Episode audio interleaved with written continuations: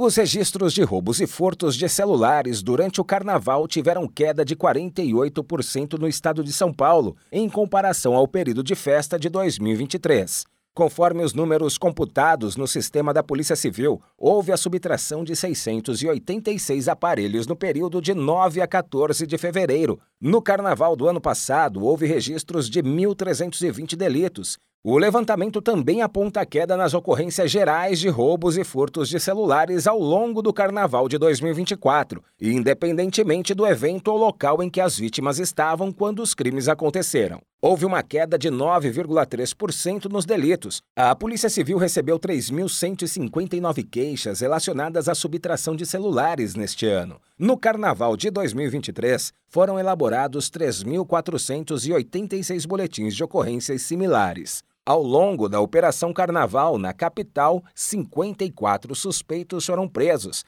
183 aparelhos celulares foram recuperados e 598 cartões bancários apreendidos. A corporação ainda apreendeu 47 armas e retirou das ruas pouco mais de 600 quilos de drogas.